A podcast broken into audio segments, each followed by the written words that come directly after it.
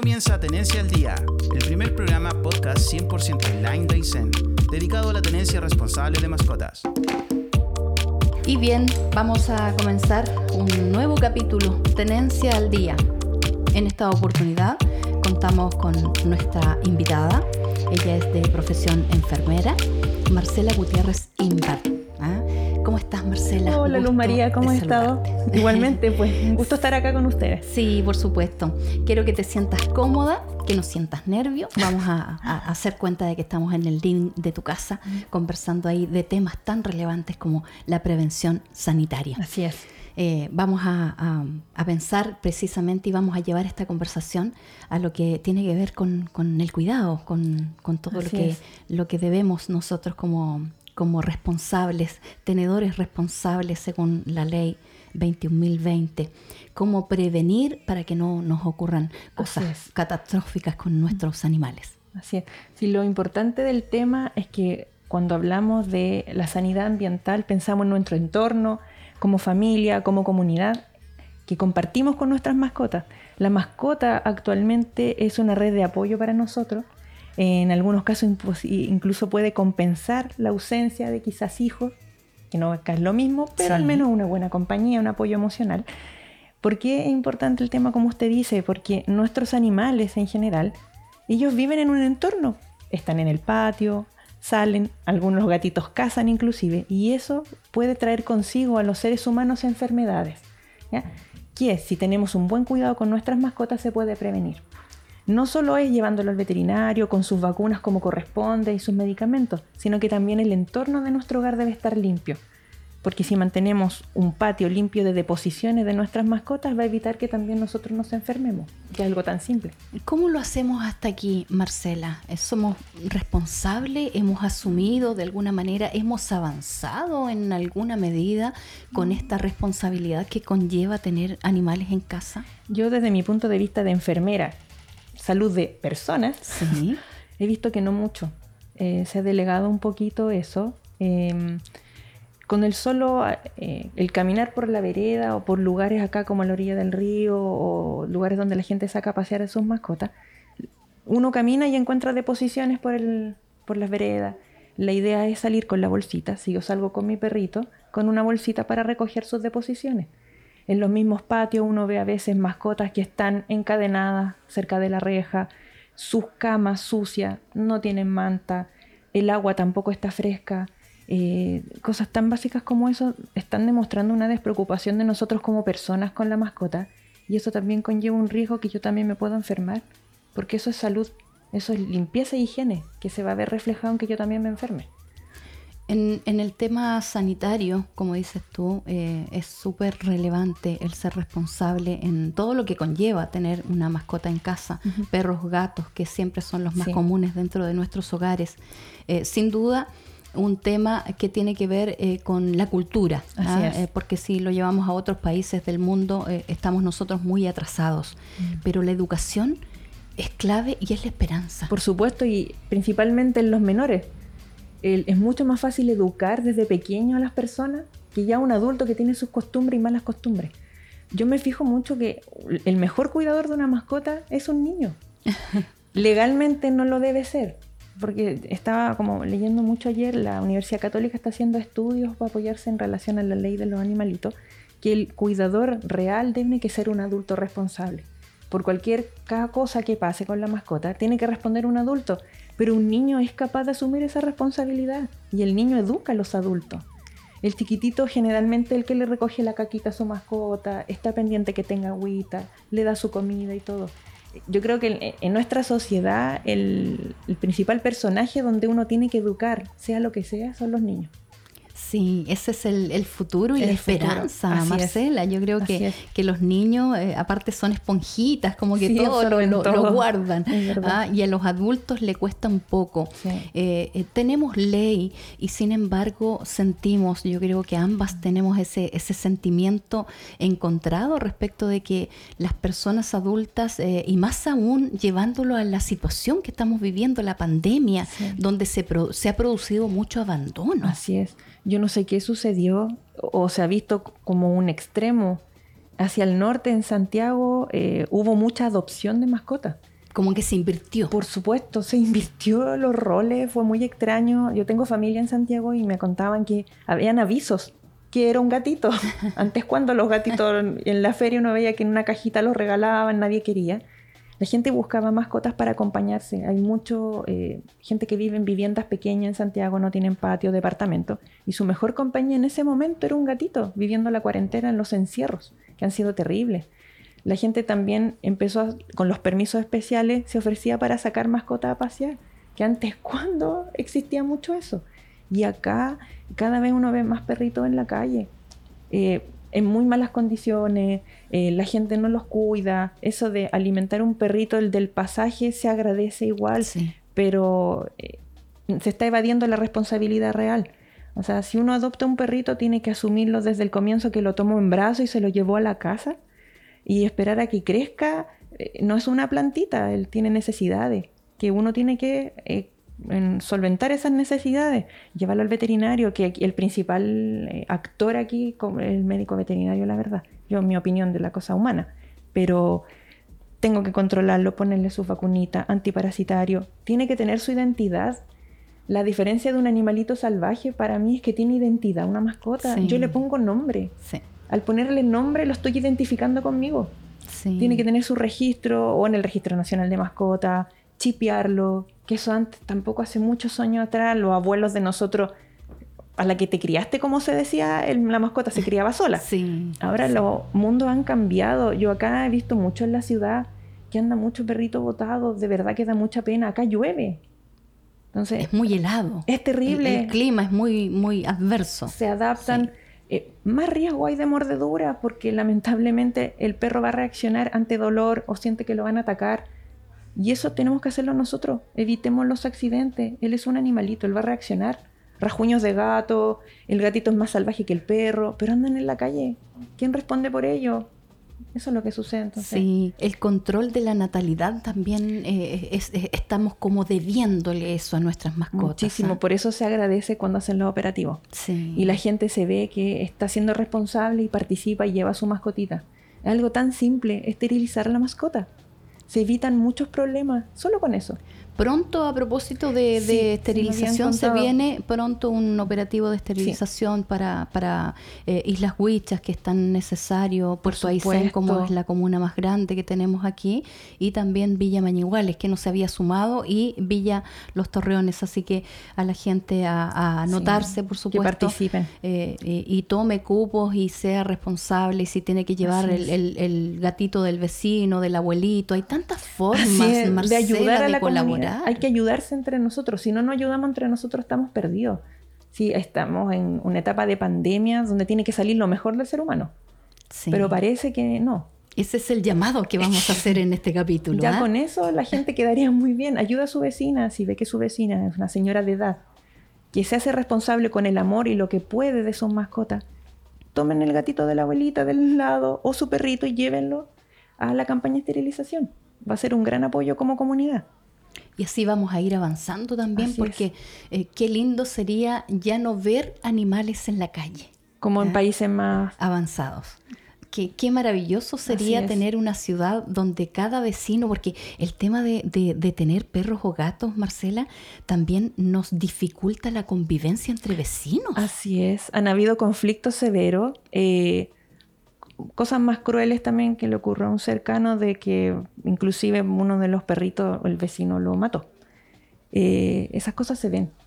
Son, se ocultan, se silencian, pero la convivencia tiene que ser saludable. No tenemos a nadie más que nuestro vecino.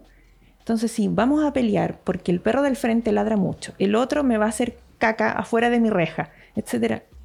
Tiene que estar cada perrito con su dueño. Tenemos que ser responsables y tener un buen convivir. ¿No conversamos entre vecinos, Marcela? Depende. Yo que soy de Santiago, en Santiago se ha perdido un poco el tema de barrio, que era tan sano. Sí. Los espacios son más reducidos. Antes los niños o uno misma hasta tarde jugaba la pelota en la calle con los vecinos. Pero está la inseguridad. Eh, hay delincuencia, la droga. Acá todavía están esas posibilidades de seguridad que he logrado sentir que no tenía en Santiago. Sí se ha perdido. el clima acá. Por supuesto, el clima quizás juega un poco en contra. Faltan, según mi opinión, lugares más techados donde los niños puedan ir a jugar. Estas placitas donde hay juegos deberían tener más techito y todo, porque la vida de barrio uno a veces sale a ciertas horas y no anda nadie en la calle. En mi pasaje al menos sé cómo se llama el vecino del frente, tengo algunos teléfonos de vecinos, eh, o voy a salir cualquier cosita, un ojito que sea al antejardín si mi cachorro anda afuera. Claro, sí. Algo tan básico, o al menos saber eh, si la mascota o el mismo vecino se encuentra o necesita alguna ayuda. Pero eso deberíamos, como chilenos, volverlo a tener. La vida de barrio se ha perdido, o hay desconfianza, hay temor no sé qué ha pasado, pero es, muy lamentable. Pero y, también, y también, según eh, lo que tú dices, también ha habido un recambio de personas. Eh, eh, aquí, por lo menos para quienes somos de acá, de esta ciudad, o, nacimos en la región de Aysén, como que nos conocíamos mm. todos, pero hay, un, hay un porcentaje importante de la población que ha ido falleciendo, producto de por diferentes factores, diferentes causas, y, y, ha venido llegando mucha gente de afuera que, Me incluyo que de fondo, que, que, de fondo, y a lo mejor eh, es, bueno decirlo, también ese recambio de gente que llega nos trae como otras formas de vida y de convivencia. Fíjate que yo lo veo como súper positivo. Sí, ideas nuevas. Eh, yo trabajo acá en el hospital de Puerto Aysén. Em, ingresé por concurso, nunca pensé que iba a quedar, lo digo. Llegamos en ese momento creo que 12 personas nuevas. Y de ese grupo éramos bastante que veníamos de afuera para nosotros fue un mundo nuevo. Poder dejar mi bicicleta en la reja afuera de un negocio, de primera fue un poco chocante, reconozco. Pero veníamos con otras formas de pensar, no decir que más liberal, pero un poco mm, buscando esa tranquilidad y estar más relajado, que se agradece al estar acá. Y ese recambio yo creo que es muy bueno. Uno viene con otra idea, eh, inclusive culturalmente somos absolutamente diferentes, pero yo me he ido patagonizando, lo reconozco, a mucha honra. Eh, ya no soy la santiaguina que pensaba. Y, al contrario, o sea, la gente que viaja a Santiago, increíble que uno ya se quiere como devolver, aunque tenga la familia allá, porque la forma de vida acá es muy tranquila y la gente de menos. Sí, la gente debe valorar donde vive. Yo se los digo como santiaguina, que la gente de Puerto Aysén debe amar su ciudad, su región, Aquí se puede vivir tranquilo aún. Tiene que hacerlo. Y si llegamos de afuera, no venimos ni con la intención de creernos mucho, ni con ideas tan nuevas. Nosotros respetamos su cultura. Inclusive la hemos ido adaptando. Tomamos mate, el cordero, se nos pegan las frases. Sí. ¿Con quién ha hablado? No hemos quedado acá. Sí, ha sido, ha sido eh, sin duda una tremenda experiencia para nosotros siempre, porque de repente igual se habla de que no, que llegan afuerinos, que llegan personas de afuera, nos quitan el trabajo. Pasa también con los extranjeros. o sea, la gente solo busca una forma de sobrevivir y no importa si es de color, no sé, po, azul, negro, morado, cuadrito, morado, blanco, no importa el color. Yo creo que la convivencia tiene que ser entre seres humanos y es un crecimiento tremendo. Siempre, siempre va a ser un aporte. El aporte es viceversa. Siempre hay un feedback, como se llama. Nosotros quizá aportamos con tecnología, entre comillas, ideas nuevas y cosas, y ustedes también con nosotros. Por eso eh, puedo tener como el ejemplo de cómo se vive en Santiago, donde se supone que está lo más moderno y todo, pero se ha perdido esa sensación de convivir en familia, estar más cercano, que acá todavía lo veo, que no hay que perderlo. Sí, estamos tan de acuerdo.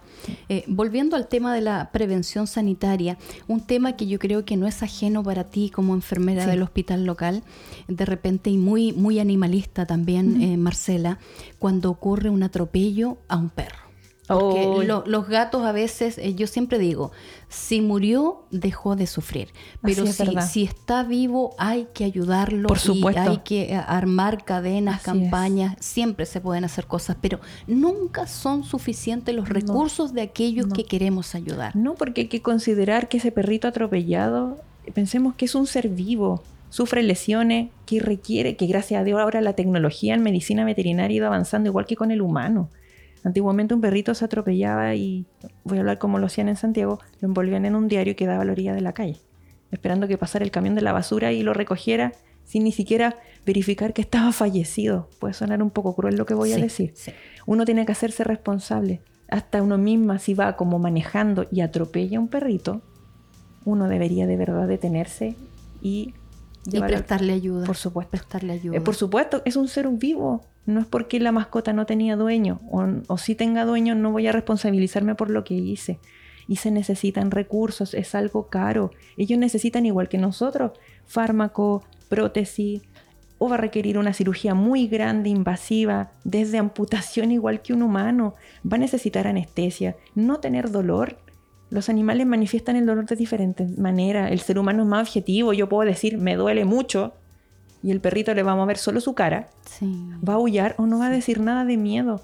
Entonces, como usted dice, los recursos son tan escasos y falta, no sé si faltará un hospital. Acá en la, aquí en la ciudad misma, yo que tengo dos mascotas, es complejo el tema si se enferma de algo grave un animalito deberían haber más cosas donde uno pudiera recurrir. Más alternativas. Por supuesto, los veterinarios que acá conozco son súper buenos, tienen un muy buen corazón y buena voluntad, pero, es solo, faltan recursos. Es solo lo que en el fondo tenemos aquí, por lo menos como comuna de Aysén. Tenemos servicios veterinarios y eso uno lo agradece, pero necesitamos mayor implementación. Por supuesto, mayor complejidad. Sí. Sí, tenemos un hospital precioso para humanos, queremos que sea más complejo.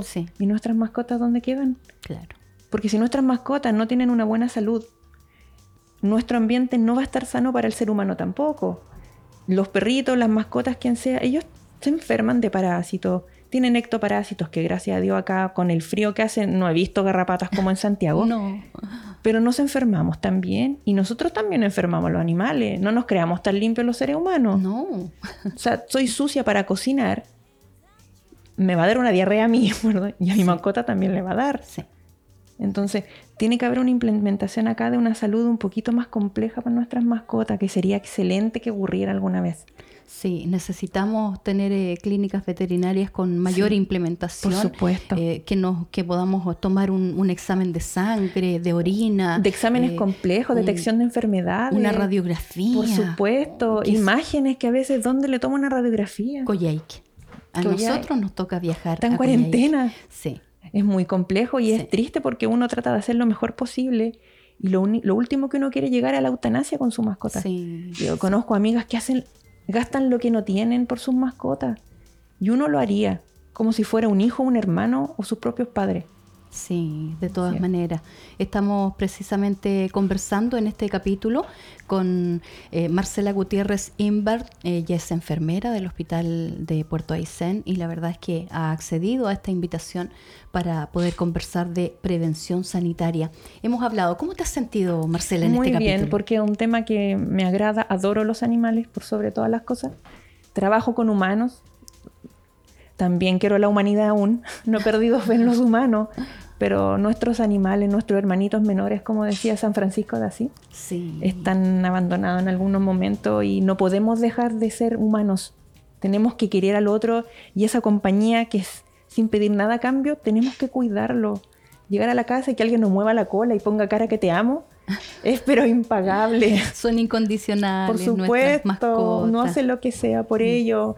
Así que por eso un gusto a mí, de verdad, siempre conversar con usted y cuando requiera algún apoyo, usted sabe que lo tiene. No, de todas maneras, es recíproco el cariño, Marcela. Mm. Conversando de, animales, de tenencia, de la educación, lo importante o la importancia de la educación, siempre. Es sobre todo en las nuevas generaciones, estos niños que lo absorben todo y que nos educan a las personas que somos mayores.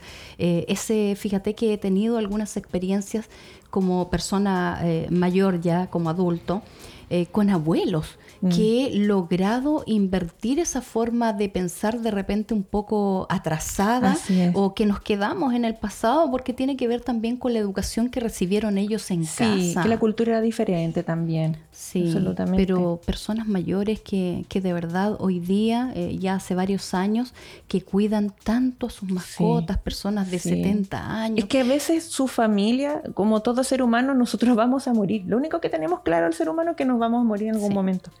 Es una compañía tan importante para ellos. El adulto mayor también va quedando solo y abandonado. Es la única compañía, ese calorcito en la noche, ese cariño, es su gatito, su perrito, corderitos también he visto. Sí. Eh, ¿Cómo no lo van a querer? Yo insisto, quizás con lo poquito que ganen de su pensión. He visto que con qué amor les preparan comida, le tienen su mantita al, ladito de la combustión. Eso es tan admirable en los seres humanos, en la persona adulta que quizás apenas tiene para hacerse su alimento, le asegura a su mascota su comida. Sí. Y eso, las edades extremas son bien complejas. El, llegar a ser anciano es como volver a ser niño, pero ya con más edad. necesitan cariño. ¿Y quién mejor que una mascota que se lo dé a un adulto mayor? Sí, ¿y qué, ¿y qué te produce, Marcela, las imágenes de las personas en situación de calle que siempre mm. se acompañan con perritos? Ay, ¿Cuál es, eh, qué, es lo que te provoca ver una imagen de una persona que a lo mejor eh, por, razones que, en realidad tiene de sobra, eh, hay tantos factores que en realidad pueden ocasionar de que esas personas estén en situación de calle, vivan en la calle, pero siempre se acompañan de un perrito. Y es el perrito más fiel del mundo. Es una sensación muy extraña, porque no puedo decir me dan lástima, no. porque eso es deshumanizar a alguien tampoco decir, oh, estoy orgullosa. No sé en qué situación llegó ahí. Hay gente que en Santiago al menos la gente en situación de calle se siente libre y ya se acomodó a vivir así. No le causan daño a nadie, no son delincuentes. Sí. Pero esa cercanía que tienen con su mascota, yo veo el perrito, cómo lo mira, lo acompaña donde sea, esté lloviendo, esté nevando, él pidiendo, juntando sus moneditas, se compra su pan, yo estoy segura que le da la mitad a su perro. Y es así. Lo hemos visto. Así es. Duermen calientitos. Quizás, bueno, sé, otro, otro tema también que es muy complejo a la gente en situación de calle, pero tienen una relación simbiótica de, de cariño, fidelidad, comida, porque yo creo que ya ni siquiera pasamos al tema del interés porque te doy comida, me quieres. No, se acompañan. Ambos están en la calle, en situación de calle. Ese perrito no sabemos de dónde salió. Y eso y ese tema nos lleva precisamente a abordar otro tema, valga la redundancia, que tiene que ver qué hacer con ese animalito que le prestó ayuda, cobijo, calor, eh, compañía a esa persona que vive en situación de calle cuando esa persona se va de este mundo, Marcela.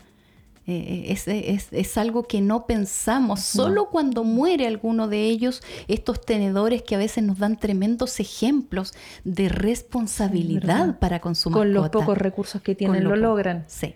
Quizás no lo van a llevar al veterinario todas sus vacunas, pero es un perrito que se ve físicamente, no está flequito, está contento. Cuando un animal está contento es porque de verdad lo han cuidado con cariño. Pero claro que es un tema que se nos pasa de largo, se nos olvida. Ah, se murió el dueño y ¿qué pasó con el ¿Qué perrito? Vamos a hacer con él? ¿Quién se va a hacer cargo? Porque es mucho más fácil que una persona NN al menos va a tener un lugar donde estar cuando ella fallezca. Pero ese perrito se quedó sin su dueño ese es un tema, eh, yo creo que largo y, de, y también de, poder esto eh, pensar o replantearse en, en, el buen sentido, lo digo. Han pasado los minutos, Marcela, ve cómo pasaron de rápido. Ya tenemos que despedirte. Eh, en este capítulo interesante de prevención sanitaria hemos estado conversando en realidad conversamos de muchas cosas. Sí, Como que se mezcló el tema. ¿Yo puedo decir algo? Sí, por supuesto. Como íbamos a hablar en realidad del tema de sanidad, algo bien concreto si yo tengo una mascota teniéndola en el patio o dentro de mi casa, porque tampoco puedo intervenir en los modos de vida que cada uno tenemos. No existe lo ideal. Yo no tengo cara para decir porque yo soy muy mal criadora de mis mascotas, pero las tengo bien cuidadas. si voy a tener gato, perrito, lo que sea, al menos su camita. Su ropita debe ser lavada, considerándolo igual que un humano. Tengo que tener una higiene dentro de mi hogar y fuera. De el manejo adecuado, arena para mi gatito. Los gatitos, que no lo había dicho, eh, existe una enfermedad que se transmite a las embarazadas. Sí. ¿Ya? Que el toxoplasmosis, y hay que prevenirlo mucho, mucho, o el toxocara también, se transmite a las embarazadas con las deposiciones de los gatitos. Es algo tan simple que el manejo adecuado de la arena de mi gatito. Ya. Sacar las deposiciones de la arena y cambiarla cuando uno nota que la arena está húmeda o huele mal, cambiarla o irla rellenando de a poquitito. Ya, limpiar lo que, lo que Por supuesto. los desechos en el fondo de las deposiciones y ponerle arena limpia. Cada uno viendo sus recursos, qué tipo de arenita. Antiguamente era arena de río. Claro. Pero estas arenitas de ahora se hacen bolitas y es más fácil botarla. En mi patio, si mi perrito está en el patio, recojámosle la caca. Entre que voy a pisar esa caca, voy a entrar a mi casa, la idea es cambiarme los zapatos, pero esas deposiciones aunque lo desparasiten, los animalitos igual tienen bichitos. No, lógico. Comparten con otros perritos por la reja, se dan besos, no sé qué, bichos para allá, bichos para acá, besos para mí, besos para ti. Sí. Y eso es algo tan simple que es una cadena. Sí. Después, ¿por qué me duele el estómago? No sé qué. Son parasitosis y eso se los transmitimos a nuestros niños. De todas maneras. Las personas inmunodeprimidas tienen que ser más cuidadosas con sus mascotas, tienen las defensas bajas, es más fácil enfermarse. Más cuidadosos. No cuesta nada lavarme las manos, llegar a la casa, yo me las lavo cuando llego a la casa para no ensuciarla a ella, a mis mascotas. es así. Antes, después, si me dan besos, me lavo. Sí, por si va a dormir conmigo, lavo la ropa de. Por supuesto. Pero el ambiente puede ser amigable para mi mascota y para mí, pero viceversa. Yo también tengo que limpiarle sus deposiciones a ella. Excelentes recomendaciones. Cosas básicas. La vamos a, la vamos a traer a otro capítulo. Y ¿ah? siempre Llevarlo lo que se pueda al veterinario o al menos consultar. Asesorarse. Siempre. Ellos son los profesionales preparados para eso. Muchísimas gracias, Marcela. De nada, un gusto. Conversamos de todo. De todo, de todo. Nosotros nos despedimos, pero lo dejamos invitado para el próximo, que viene también no se lo interesante. Este segmento es auspiciado por Multitiendas Yavian, la multitienda Dyson. Este podcast fue financiado por Petrac y Subdere no olvides compartir este capítulo en tus redes sociales con el hashtag TAD. También busca nuestros capítulos en Spotify, YouTube y Facebook.